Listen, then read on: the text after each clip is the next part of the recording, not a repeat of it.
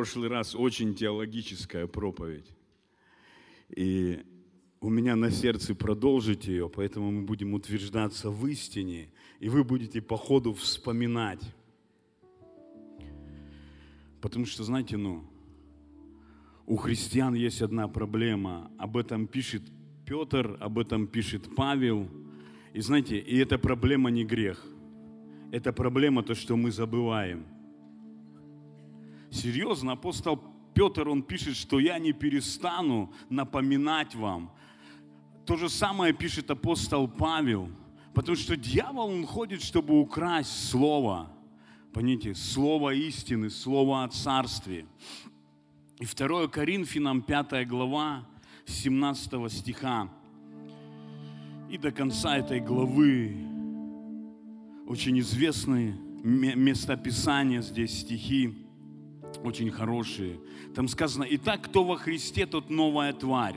Древнее прошло, теперь все новое. Все же от Бога, Иисусом Христом, примирившего нас с собою и давшего нам служение примирения. Потому что Бог во Христе примирил с собою мир, не вменяя людям преступления их, и дал нам слово примирения – Итак, мы посланники от имени Христова, и как бы сам Бог увещевает через нас, от имени Христова просим, примиритесь с Богом, ибо не знавшего греха Он сделал.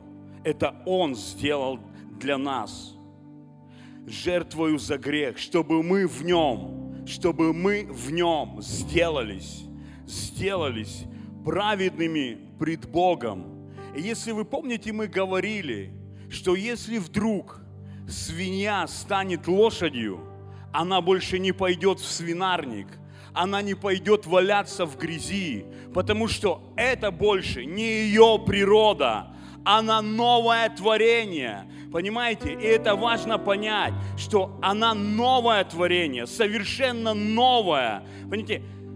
Не может быть наполовину свинья, а наполовину лошадь.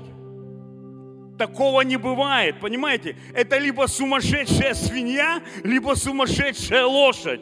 Такого не бывает, и нам важно понять, что ты новое творение во Христе Иисусе, что все новое от Бога, мы божественные.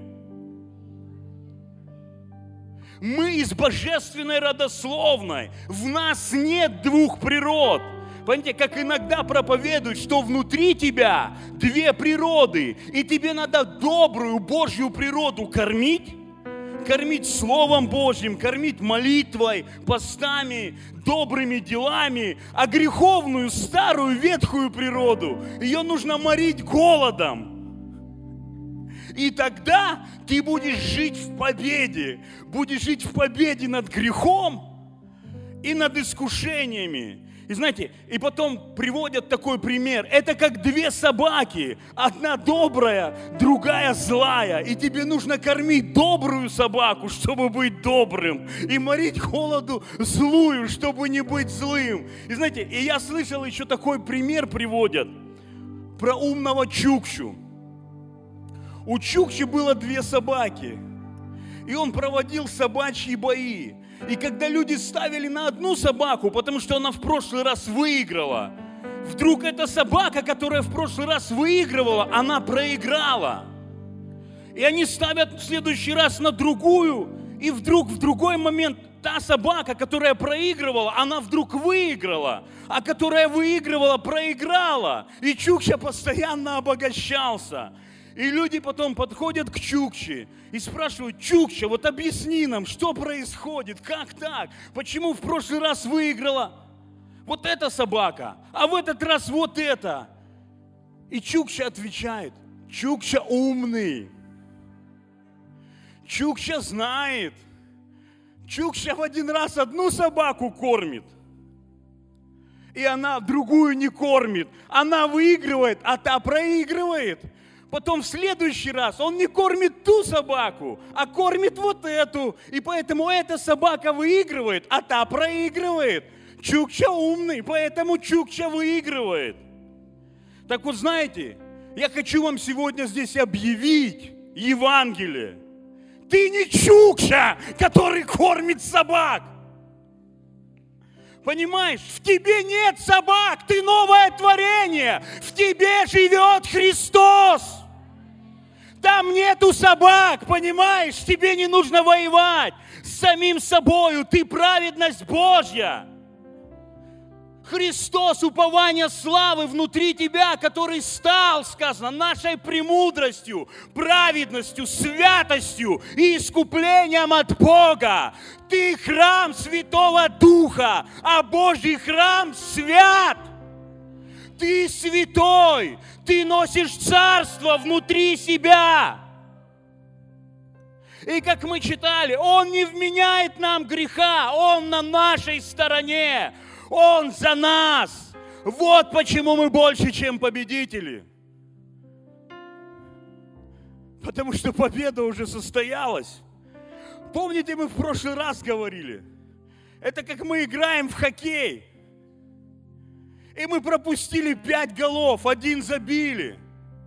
И вдруг судья выходит, и он не засчитывает нам голы, которые мы пропустили, и мы автоматически становимся победителями. Вспоминаете? Блаженство Нового Завета, Римлянам 4.8. Блажен человек, которому Господь не вменит греха, блаженство Нового Завета, жить без вины и осуждения, покоиться в мире, что ты новое творение, понимаешь? Ты не сумасшедший, наполовину греховный, наполовину добрый. Просто пойми это. Аллилуйя. Нам важно понять, праведность – это не наши дела и заслуги. Это наша природа. Это твоя природа, праведность. Когда ты рождаешься от Бога, мы становимся праведными через веру. И если ты этого не понимаешь, то ты будешь думать, что ты грешник, спасенный по благодати, и тебе все время надо угождать Богу своими делами, и ты будешь грешить по своей вере. Потому что что делает грешник? Что он делает? Грешит. Понимаешь, как Крис Валантон сказал, если ты веришь, что ты грешник, ты будешь грешить по вере. Даже если ты праведник потому что ты так веришь. Понимаете? А еще, ну, более больнее, когда христианин, христианин начинает думать, что он тайный грешник или неудачник. Потому что у всех же получается не грешить, а у него не получается.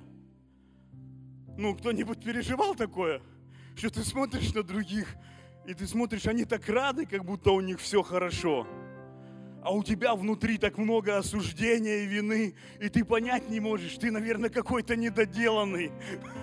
Может, ты вообще не спасенный или еще что-то. И знаешь, и этот грешник, он уже каялся. И потом он глубоко каялся. Потом он принимал решение не грешить. Потом он принимал качественное решение не грешить. Потом он давал обещание Богу, что он больше не будет грешить. И в итоге вы знаете, какой был результат. И в чем проблема? В чем проблема? Притчи 23.7 сказано, каковы мысли в душе человека, таков и он. Понимаете, пока человек верит в ложь, эта ложь живет в нем, и он мыслит на основании этой лжи, и он поступает на основании этой лжи. Понимаешь, так реклама работает – ее постоянно крутят, крутят, крутят. Для чего ее крутят? Вера от слышания. И потом, когда ты поверил, что лучшая рыба это колбаса, ты пошел и купил эту колбасу. Хотя в ней может быть там ни рыбы и ни колбасы, свиная шкура и может быть соя. Потому что ты поверил в это. Это вошло в тебя. Понимаете? вот всем известное местописание. Иисус сказал, и познайте истину, и истина сделает нас свободными. От чего делает истина нас свободными? От чего истина может освободить? От лжи. От лжи. И глядите, А мы знаем, что дьявол – отец лжи, и дьявол реальный. И вот почему ложь может быть реальнее истины, когда мы в нее верим. Понимаете, ложь может становиться реальнее, чем истина, когда мы в нее верим. Помните, я как-то рассказывал эту историю на Украине.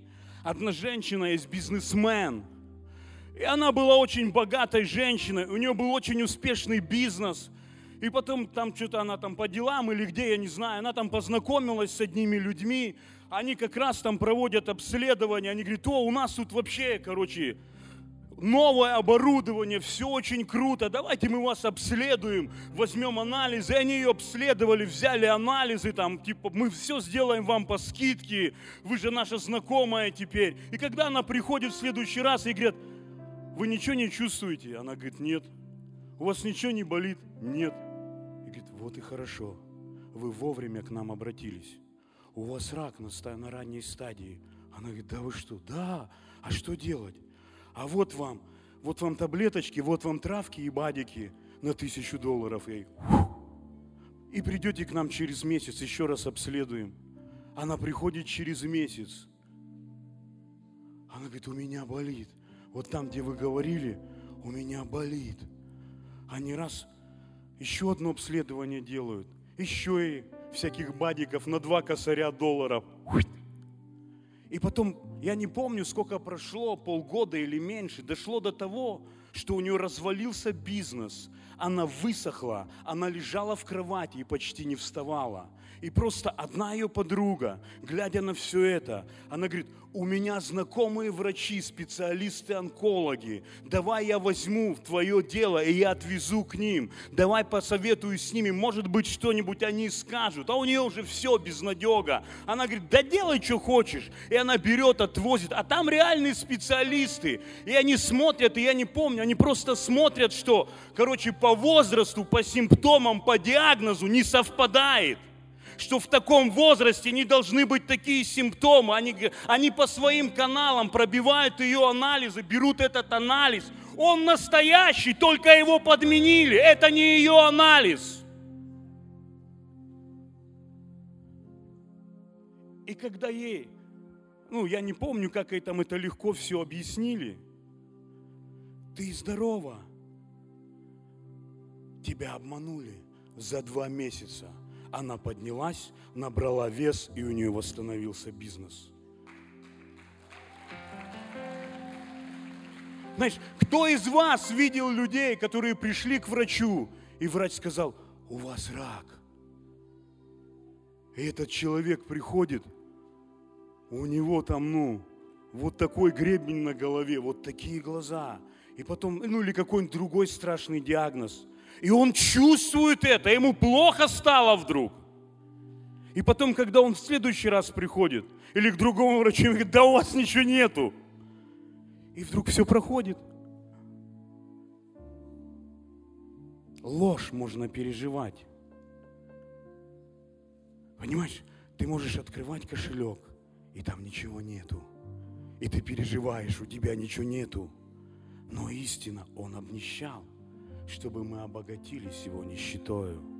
Во что ты выберешь верить? Ты можешь жить в этой лжи, а можешь поверить в истину. Тебе выбирать. Мы принимаем решение, во что мы верим, и это влияет на нашу жизнь. И поэтому, ну, это важно понять. Если ты веришь в эту ложь внутри себя, что ты грешник, или что твоя праведность пред Богом зависит от твоих дел, то ты будешь наполняться виной и осуждением. И рано или поздно ты начнешь терпеть поражение и верить в то, что ты неудачник, и принимать проклятие вместо благословения. Вот почему так важно разобраться с этой ложью. Помните, в Деянии, в 10 главе есть такая история, когда Петр, он пошел молиться – и пока молился, ну там готовили это было во время обеда, наверное, он захотел есть. И знаете, и Бог воспользовался моментом, когда он захотел есть, он впал в транс, он впал в выступление, знаете, тут бух, 3D. У него видение 3D.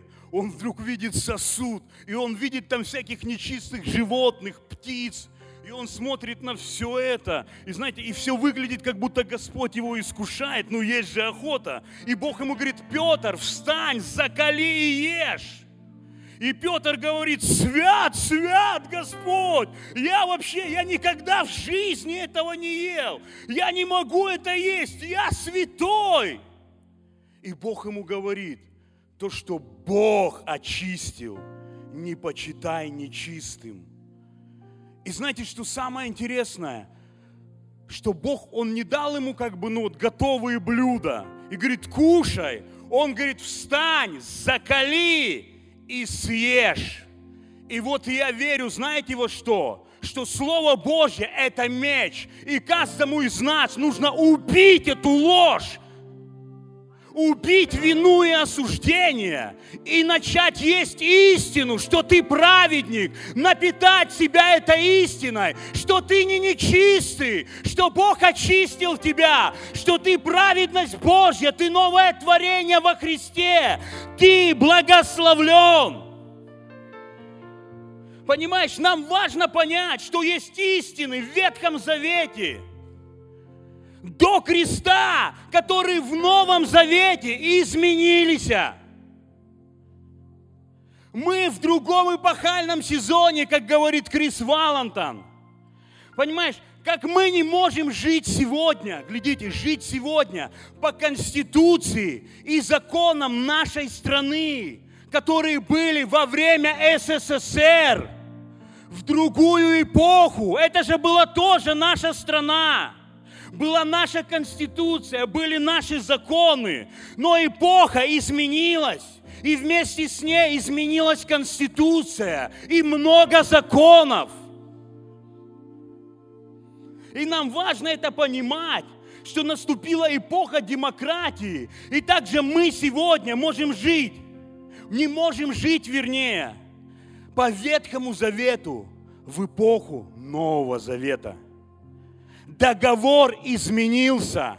Эпоха дел, эпоха закона закончилась. Наступила эпоха веры. Эпоха благодати. Библия говорит, благодать воцарилась через праведность Иисусом Христом. И также Римлянам 3.28 сказано, ибо мы признаем, что человек оправдывается верой, независимо от дел. И новый перевод говорит, мы утверждаем, что человек получает оправдание верой – независимо от соблюдения закона. Понимаете, нам важно признать это. Нам важно быть утвержденными в этом, убить ложь и наполнить себя истиной, чтобы потом утверждать это, чтобы мы могли утвердить это другим, что ты праведность Божья, что ты свободен от вины и осуждения, что Бог влюблен в тебя – он влюблен в тебя, понимаешь? Что нищета и болезни – это не наказание от Бога для тебя. Бог за тебя.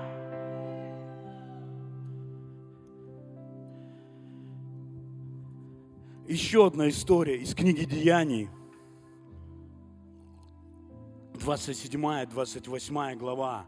Поймите, это жизненно важно – это то, как мы реагируем на обстоятельства. Это то, как мы мыслим и будем жить.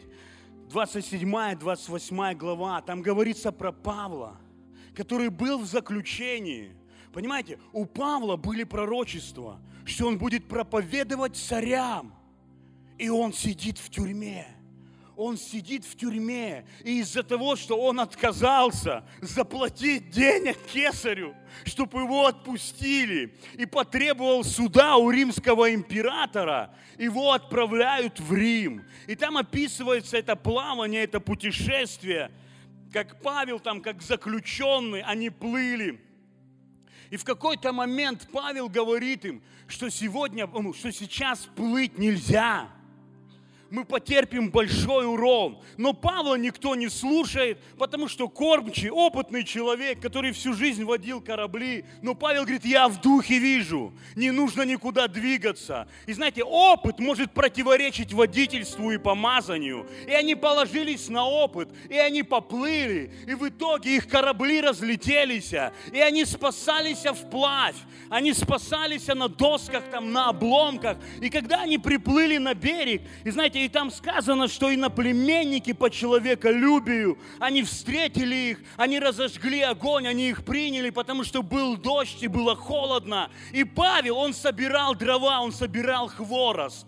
И вдруг его кусает змея, и он скидывает ее в огонь. И в этот момент эти иноплеменники, они смотрят на Павла, и они говорят между собою. Это то, как они мыслят.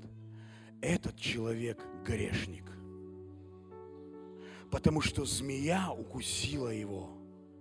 Это Бог наказывает его. Он сейчас умрет. И пока они ждут, что он умрет, Павел сидит, греется, Павел сидит, кушает. И он не умирает. Они смотрят на это, и сказано, они переменили свои мысли. Они начинают думать, так этот человек Бог. Он не умирает. Этот человек Бог. Понимаешь, то, как ты мыслишь, ты так живешь. И глядите, задам вам один вопрос. Убивал ли Павел христиан? Когда эти иноплеменники сказали, этот человек убийца, это Бог наказывает его. Убивал ли Павел христиан? Библия говорит, когда убивали Стефана, он стоял рядом, и к его ногам складывали одежду. И по тому времени это говорит, что он был главарем этой банды, который отдавал приказы убить его. И если бы Павел мыслил, как эти иноплеменники и некоторые верующие в церкви, он бы умер. Он бы позволил дьяволу убить его. Понимаете, если бы он только начал мыслить, «А, почему змея укусила меня? Если Бог любит меня, почему она укусила меня? Если бы Бог любил меня, если бы Бог был со мной, Он бы защитил меня. Змея бы укусила кого-то другого. Это точно проклятие. Это точно наказание за мои грехи. Я же, а, а вот мои родители, как они вообще там людей вешали, они крестовые походы устраивали. Он бы помер. Но апостол Павел – был утвержден в праведности. Он имел откровение, что он праведность Божья, что он новое творение, что нет никакого осуждения во Христе Иисусе, что наказание мира нашего было на нем, что он благословен во Христе. И поэтому яд ничего не смог сделать. Он был утвержден в праведности. Мало того, апостол Павел, праведность приносит дерзновение. Сказано, он пошел после этого и исцелил отца, начальника этого острова. Понимаете, там не сказано помолился за исцеление, а там сказано, он пошел и исцелил. Это дерзновение. После этого сказано, он исцелил всех больных на этом острове. Потому что когда ты веришь, что ты праведник, то ты начинаешь верить, что Бог за тебя, и Он использует тебя. Он может действовать через тебя. Он живет внутри тебя. Не собаки, а Бог живет внутри тебя. Понимаешь, если ты веришь, что внутри тебя собаки, и ты возлагаешь руки, собаки никого не исцелят. Это сразу поражение. Вот почему веры ноль у таких людей – Потому что они не понимают, кто они. Но если ты веришь, Бог живет во мне. Я не собачатник. Я храм Божий. Я ношу присутствие Божье. Я ношу исцеление Божье. Бог за меня. Он любит меня. Он благоволит ко мне. Он благословляет меня. Он благословляет через меня. И это совсем другая история будет в твоей жизни. Глядите, Колоссянам, ой, Колоссянам, вторая глава. Тоже люблю это местописание. Оно назидает меня всегда. Здесь сказано, «И вас, которые были мертвы во грехах и в необрезании плоти вашей, оживил вместе с Ним, простив нам все грехи». Сколько грехов простил Бог? Все.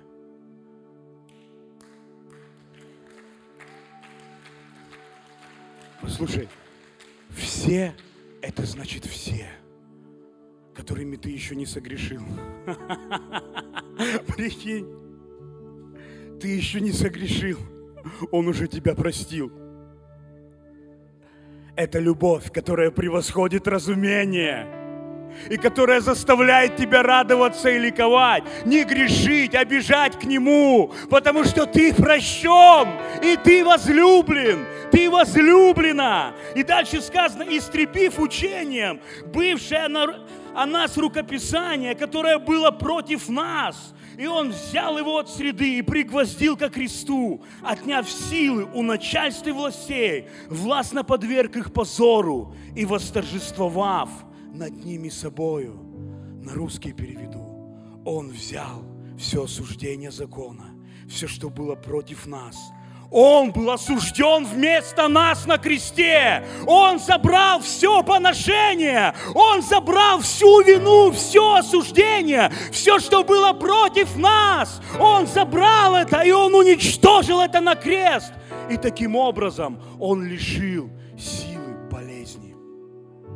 Таким образом Он лишил силы нищету, проклятия.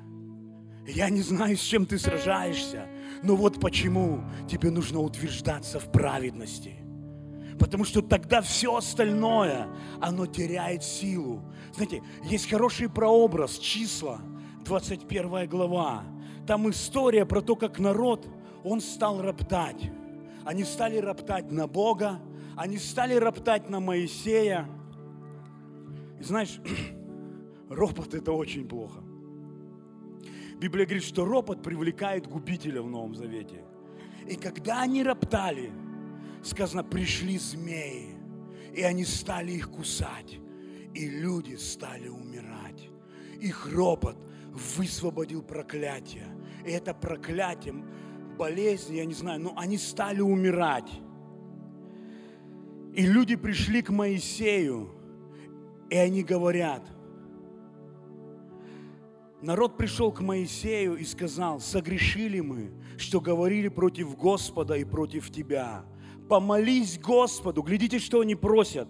Помолись Господу, чтобы Он удалил от нас змеев – и помолился Моисей Господу о народе. И сказал Господь Моисею, сделай себе медного змея и выставь его на знамя. И если ужалит змей какого-либо человека, ужаленный, взглянув на него, останется жив. И сделал Моисей медного змея и выставил его на знамя. Когда змей ужалил человека, он, взглянув на медного змея, оставался жив.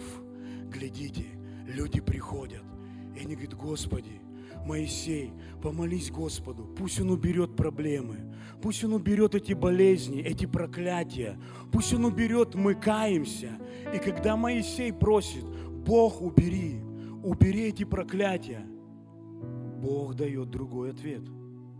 Он говорит, сделай змея, вознеси его. И мы знаем, что змей – это прообраз Иисуса Христа что Иисус на кресте, праведность Божья, стал змеем, стал грехом, стал этой греховной природой Адама, которая была унаследована от дьявола. Он стал этим змеем. И глядите, змеи вот они. Они кусают, они пускают яд, и кто-то умирает. Но кто смотрит на знамя, кто смотрит на этот жезл, яд не действует и яд не действует. Они не умирают. Они просто идут по этим змеям. Мир наполнен проклятиями. Обстоятельства приходят в нашу жизнь, и все может выглядеть, что ты проклят. тебя укусила змея, ты сейчас помрешь. Но у тех, у кого есть откровение, кто смотрит на крест. Я праведность Божья! Аллилуйя! Я благословлен! Я не могу быть проклят! Я не умру, я буду жить! Христос живет во мне! Он победил смерть! Он расторгнул ее узы! И вдруг яд не действует. Вдруг проклятие не работает. Вдруг он становится богаче и здоровее. Потому что благословение на голове праведных.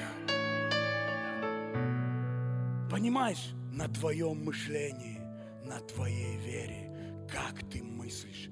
Праведник мыслит в вере. Вот почему там благословение. Еще один прообраз – там же числом следующие главы, там история тоже всем очень известная, как царь Маваицкий, Валак, нанял пророка Валаама, чтобы он пришел и проклял ему, проклял израильский народ. И он говорит ему такие слова, я знаю, я это вижу, всех, кого ты проклинал, они были прокляты, они проиграли войны, они становились нищими. Понимаете, он был признан. Люди это знали, они платили ему за это деньги, и он нанимал его, он пришел к нему, заплатил денег. Тот первый раз отказался, он заплатил еще больше. Он говорит, надо почтить твое служение. Тебе надо денег, ты должен быть богатым, ты пророк Божий. Он обольстил его, и знаете, этот человек, который когда проклинал, люди становились проклятыми и умирали. Кого он благословлял, они становились благословенными. Когда он пришел проклинать народ израильский, потому что ему за это заплатили, его наняли, приди прокляни этот народ, и мы придем и убьем его. Мы просто победим его. Их сила закончится. Благословение – это духовная сила. И когда Валаам туда пришел, чтобы проклинать. Вместо проклятия Он стал высвобождать благословение. Он стал их благословлять. И когда царь Валак говорит, ты что делаешь? Я заплатил тебе столько денег, чтобы ты проклял их, а ты их благословляешь. И он говорит ему такие слова. Вот, благословлять начал я, ибо он благословил их, и я не могу изменить этого. Он говорит, я не могу их проклясть, потому что они благословенны. Почему это происходило? Если вы изучали, вы знаете, их стан стоял в форме креста. Они находились под тенью того, что сделает Иисус. Это прообраз праведности. И Он не мог их проклясть. Понимаете? Потому что Бог их благословил. И вот так важно, так важно это понимать быть утвержденным в то, что ты праведность Божья, что тебе принадлежат благословения, а не проклятия. Если ты, твое сердце в этом утверждено, то проклятие не может ничего сделать. Если Бог тебя благословил, и ты это принял, никто не может проклясть тебя. Если Бог за тебя, то кто может быть против тебя? Так важно это понять. Понимаешь, если ты утвердишься в этом, никто не изменит этого. Ничто не изменит это. Исайя, 54 глава, 14, 15 и 17 стих. Знаете, Исайя, человек Ветхого Завета – но он так много наговорил о Новом Завете. Знаешь, он понимал Новый Завет лучше многих из нас. Он так понимал, он так видел крест, он видел праведность, он говорил такие вещи, он говорит, ты утвердишься правдою в синодальном переводе. Если ты откроешь любой другой перевод, там сказано, ты утвердишься в праведности. И дальше сказано, будешь далека. В современном переводе далек от угнетения, ибо тебе бояться нечего. Когда ты утвержден в праведности, тебе нечего бояться, и поэтому угнетение уходит. Угнетение есть только там, где есть страх. Но когда ты утверждаешься в праведности, что ты прав перед Богом, и у тебя есть право на все, что есть у Бога, потому что ты Его праведность. Аллилуйя!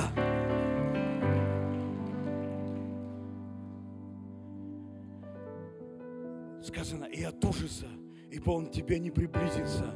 И дальше сказано, вот будут вооружаться против тебя, но не от меня. Кто бы не вооружился против тебя, падет. Он, знаешь, он говорит, проблемы могут прийти, и они придут. Змеи приползут. Если ты утвержден в праведности, это все падет, и это не от меня. Он говорит, это не от меня. Это так важно понять, что ты праведник. Бог на твоей стороне.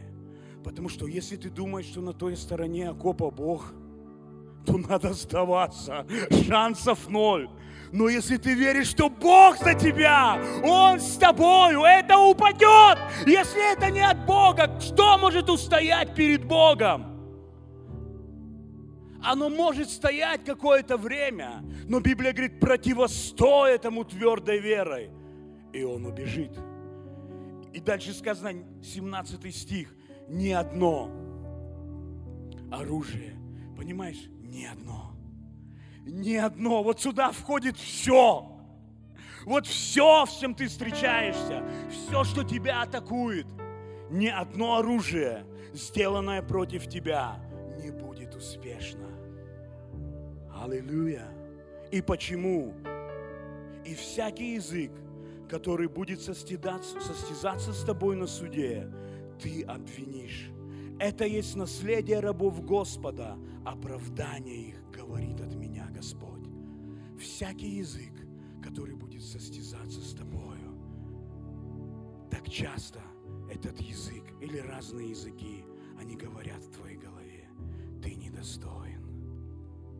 А помнишь, что ты сделал тогда? Вот теперь получай. Это то, что ты посеял, то ты пожнешь. Ты просто пожинаешь, просто согласись с этим.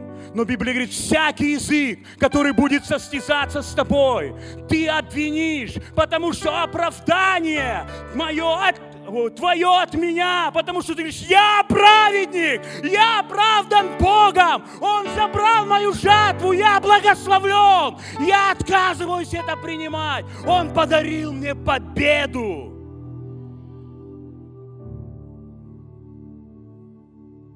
В чем мы утверждаемся сегодня?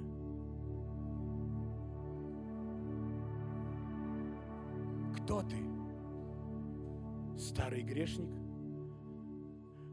Какая-то ошибка Бога, его неудача, или ты праведность Божья, ты сын Божий, ты дочь Божья. Знаете, я вспомнил сейчас. Я помню, когда приезжал Дэвид Деннивишин, и были семинары, и на одном семинаре, на первом семинаре это было, он проповедовал, и потом он встал, ну, говорит, встаньте, сейчас Бог будет говорить вам. И я встал, и что-то, знаете, я вот ну просто погнал. Я встал, и я начал думать. Наверное, вся моя жизнь ошибка. Наверное, я вообще что-то не то делаю, не тем занимаюсь. И Бога переживаю, как Саул, потому что кто-то рядом славит Бога. И поэтому, и вдруг он говорит, молодой человек в розовой рубашке. Я Бог, который не делает ошибок. Бог не делает ошибок. Он не ошибся, когда Он избрал тебя. Он не ошибся, когда Он родил тебя. Ты Его возлюбленный сын, Его возлюбленная дочь. Ты благословлен, ты благословенна, Он за тебя. Аллилуйя! Еще одно место Писания, и мы закончим. Галатам 3.8 сказано, и Писание, провидя, что Бог верою, Бог верою оправдает язычников, предвозвестила Аврааму, в тебе благословятся все народы, как Бог оправдывает язычников. Верою, верою, понимаешь? А если ты праведен через веру, значит ты благословлен. Это один и тот же стих. Если ты веришь, что ты праведность Божья, ты принимаешь благословение. А если ты благословлен, значит ты защищен. Если ты благословлен, значит ты защищен. В тебе нужно в это верить. Помните, когда дьявол, он врал Богу на Иова, он говорит про Иова Богу, он говорит, ты оградил его стеной благословения. Аллилуйя!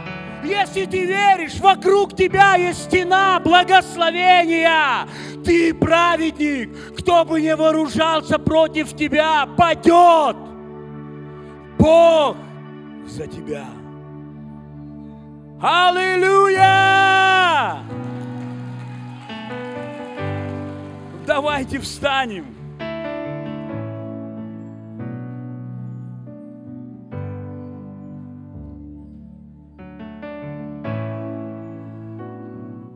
Просто поверь, увидь, ты праведность Божья.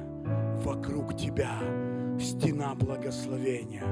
Вокруг тебя ополчаются ангелы. Библия говорит, ангелы ополчаются вокруг боящихся Его. Когда Валак шел проклинать Валам, шел проклинать израильский народ, ему навстречу вышел ангел и говорит, ты куда собрался? Он говорит, я все понял. Послушайте такую вещь. Вот сейчас услышьте меня. Это тоже очень связано. Библия говорит, ангелы служат тем, кто наследует спасение. Не тем, кто его зарабатывает, понимаешь? Тем, кто наследует его верой. Вот это высвобождает ангелов, а не твои добрые дела. Нужно ли делать добрые дела? Ты новое творение. Это твоя природа. Это твоя природа. Мы созданы на добрые дела, но мы не оправдываемся ими. И мы не зарабатываем ими. Мы не становимся детьми через них. Ты сын, дочь по рождению. Ты праведность Божья по природе. Ты благословен по наследию. Аллилуйя, воздайте Ему славу.